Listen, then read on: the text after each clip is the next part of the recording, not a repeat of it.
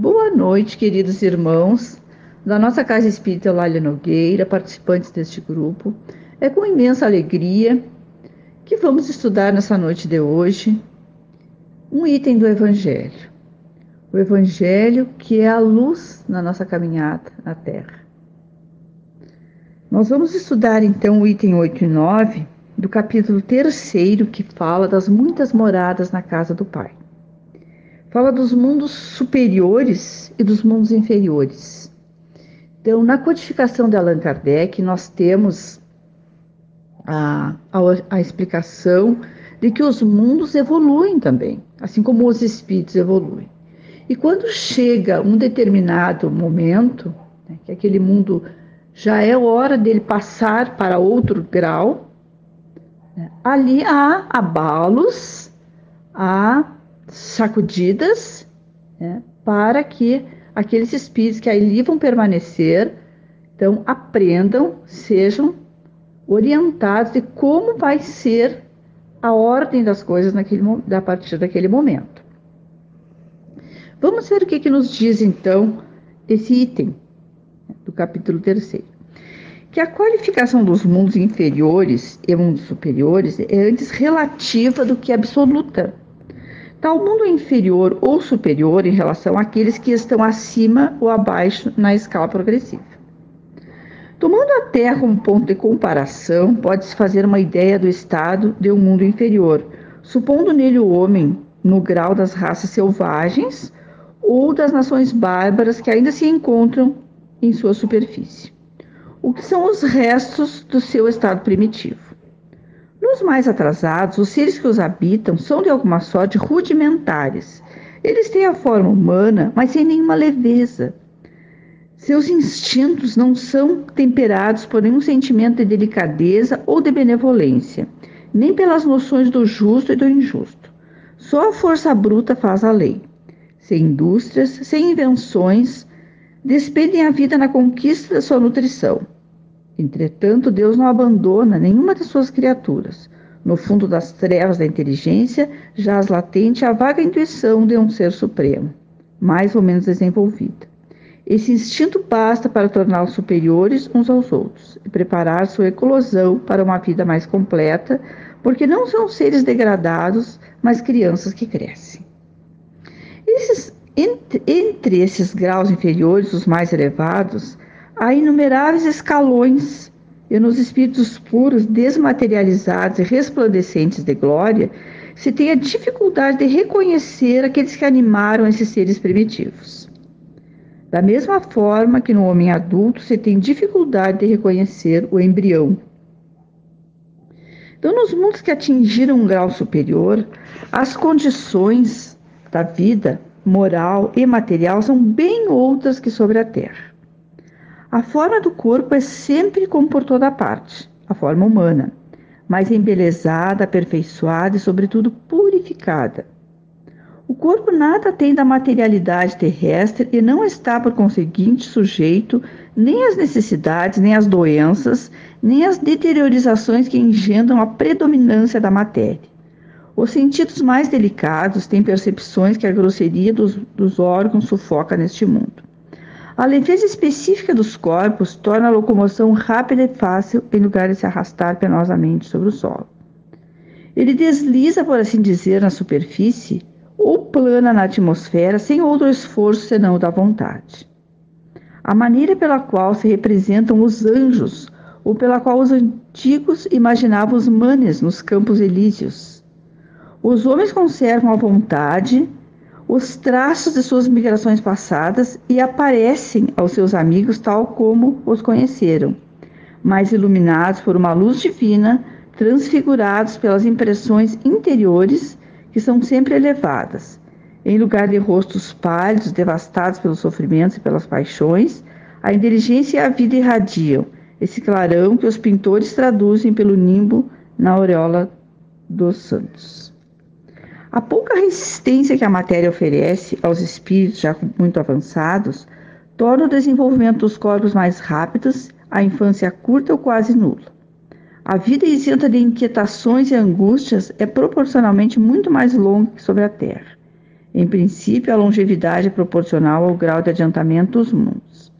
A morte não tem nada dos horrores da decomposição, longe de ser um objeto de pavor, ela é considerada como uma transformação feliz, porque a dúvida sobre o futuro não existe.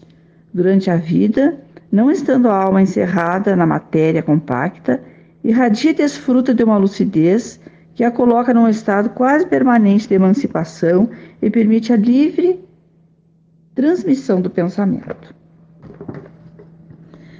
Então, os mundos então são como escolas. E para nós evoluirmos, né, os espíritos superiores que conduzem a humanidade, eles se utilizam né, das ferramentas pelo amor ou pela dor. Quais são as ferramentas do amor?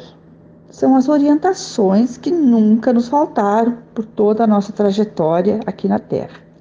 Nas inúmeras reencarnações que nós já tivemos aqui, nós fomos orientados por muitos, né?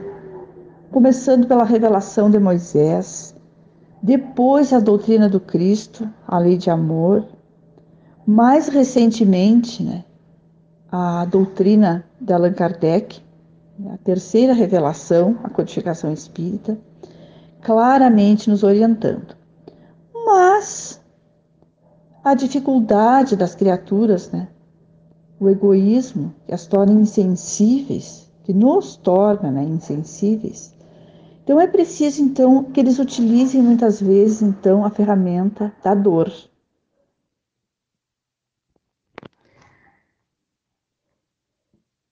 Quanto tempo Jesus esteve no planeta, né? Nos trazendo a lei de amor. Dois mil anos. Nesse decorrer de tempo, muitas reencarnações nós tivemos com essas orientações. Né? Então, esse momento que nós estamos vivendo agora, essa pandemia, né, que está assolando o planeta inteiro, né? O que ela quer nos ensinar? É uma lição que nós somos todos iguais as nações poderosas, né, os países ricos, estão incapazes diante de um vírus invisível.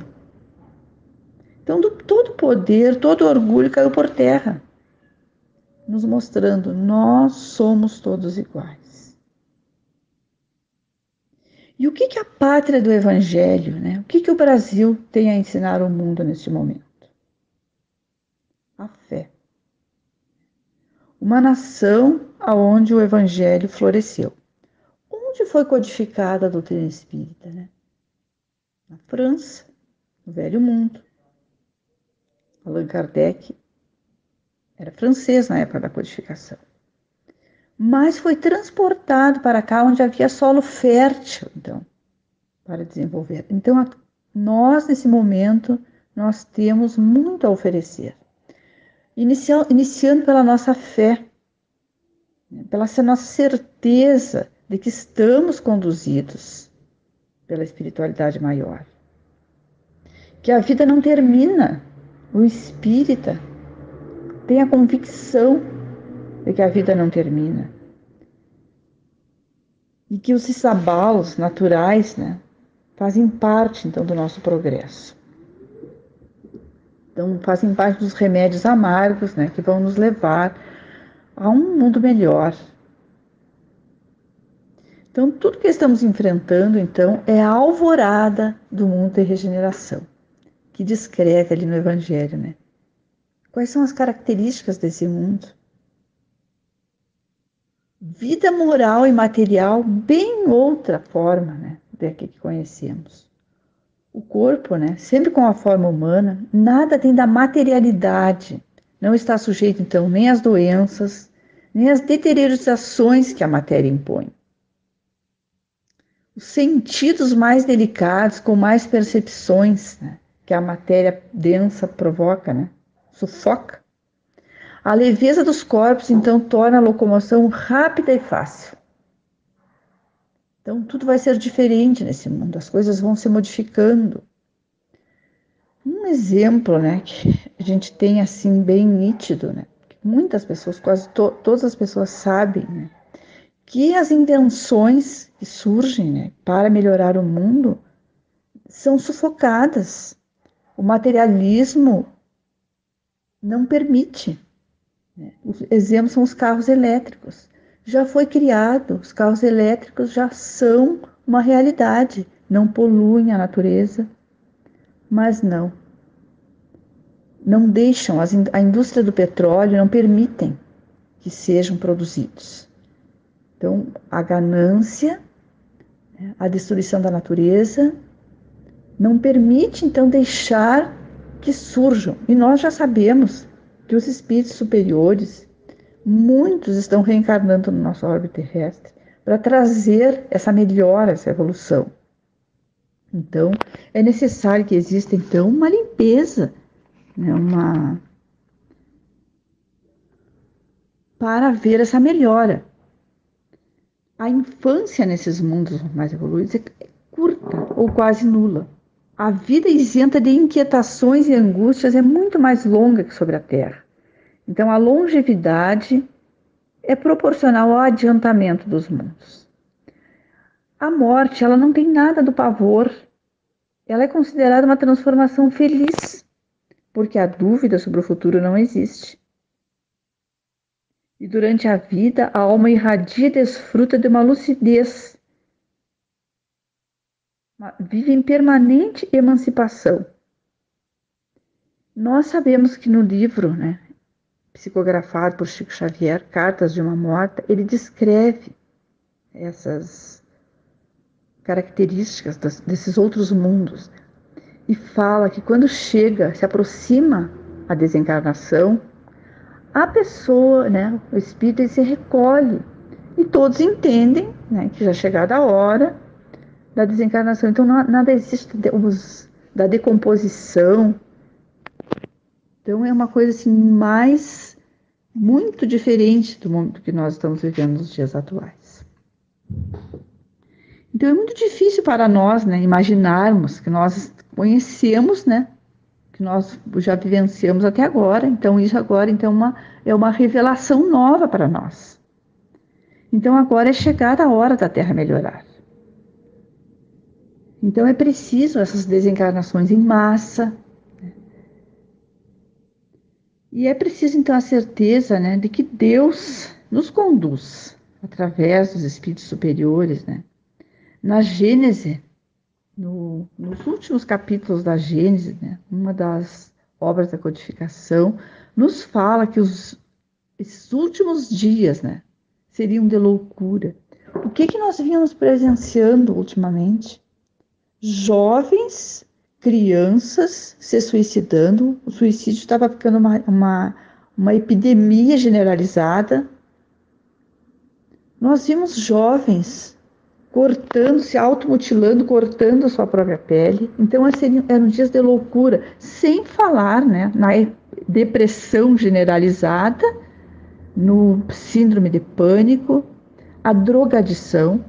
As pessoas não, têm mais, não tinham mais coragem de enfrentar a si mesmas. Então foi preciso então impor para nós o quê? O que, que foi, nos foi imposto nesse momento? É, para que nós nos afastássemos dos outros. Por quê?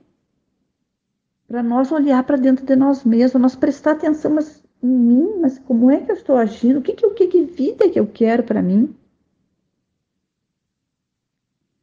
E nos orienta no mesmo capítulo da Gênesis a importância então da prece, da leitura da meditação, que é uma prática que tem sido divulgada ultimamente, mas a gente não, não tem o hábito né, da meditação. É porque que é a meditação? Prestar atenção em si mesmo, nas coisas que a gente faz. Então a gente tem que se na meditação permite a gente se asserenar né, para enfrentar a loucura dos dias da transição. Bem, então, nós vamos então chegando ao final da nossa reflexão. Muito bom, muito interessante esse capítulo que nos fala então do, da progressão dos mundos, bem exato nesse momento que nós estamos vivendo. E vamos agradecermos a Deus por essa oportunidade de nós estarmos aqui reencarnados nesse momento com todas as orientações que nos foram trazidas e agradecer, Senhor, pela proteção espiritual e pela nossa fé. Pedimos a Deus que nos sustente, Senhor, espiritualmente, e que nós possamos irradiar muita paz, muita luz ao planeta Terra nesse momento, com as nossas orações. Que as nossas preces, que os nossos pensamentos entrem na sintonia dos espíritos superiores, da gratidão, do entendimento. E nós pedimos, Senhor, a esses espíritos superiores que levem o alívio a todas as dores, Senhor, de acordo com o merecimento de cada um e o entendimento para cada um. Que vossa proteção, Jesus, derrame sobre nossos familiares, sobre as pessoas que nós amamos, toda a luz, toda a proteção, todo o entendimento. Que as nossas águas, Senhor, sejam fluidificadas, derramado sobre elas o remédio do qual necessitamos.